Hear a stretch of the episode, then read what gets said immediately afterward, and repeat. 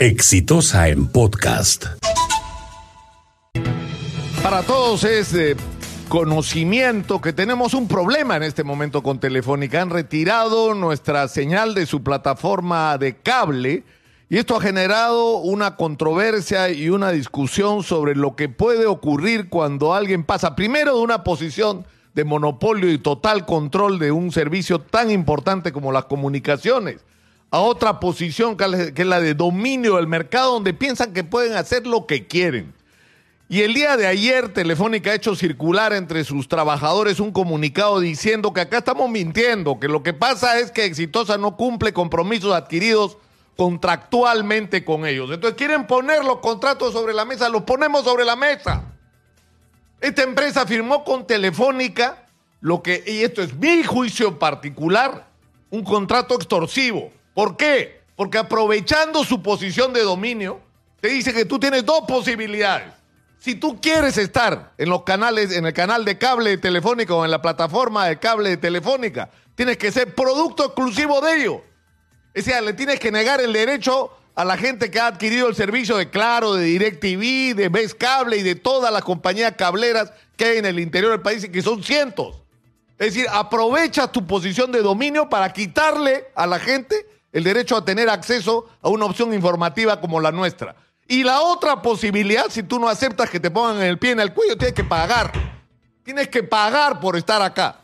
Que es absolutamente insólito porque debería ser al revés. Ellos tendrían que pagarnos a nosotros por usar nuestra señal para, para sus clientes. Pero lo que ocurre es increíble porque fuerzan a esta empresa a firmar un contrato según la cual supuestamente habría que pagar 800 mil dólares durante ocho años por el servicio, por, hacernos el favor de ponernos al aire. Pero esto viene con trampa.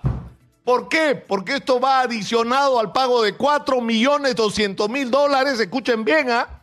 4 200 mil dólares por difundir que Exitosa va a estar en la señal de cable de Telefónica. Y que eso iba a durar siete semanas.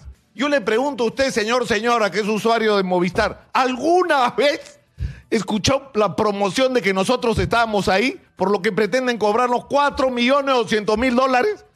Es decir, de lo que estamos hablando es de que a lo largo de un contrato de 5 años teníamos que pagar 5 millones de dólares. Más de 600 mil dólares anuales, más de 50 mil dólares al mes, porque usted que es usuario de, de, de Telefónica tenga el derecho a recibir nuestra señal. Eso es inaceptable. Esto es inaceptable. O sea, Indecopi no puede mirar para el techo, Ciptel no puede mirar para el techo. O sea, no es posible que se aprovechen las posiciones de dominio para obligar, para someter a las empresas de comunicaciones como esta a condiciones contractuales inaceptables. Y estamos en bronca, estamos en bronca, pues. Y, y, además ocurre una cosa increíble. Telefónica dice, exitosa no quiere pagarle corto la señal. ¿Y qué, qué pasa si el Estado peruano actúa como actúa Telefónica con nosotros? ¿Por qué el Estado peruano permite que habiendo contratado contratos de privilegio con Telefónica, los señores no les dé la gana de pagar impuestos y no pasa nada? Deben mil millones, dos mil millones, tres mil millones, cuatro mil millones, no pasa nada.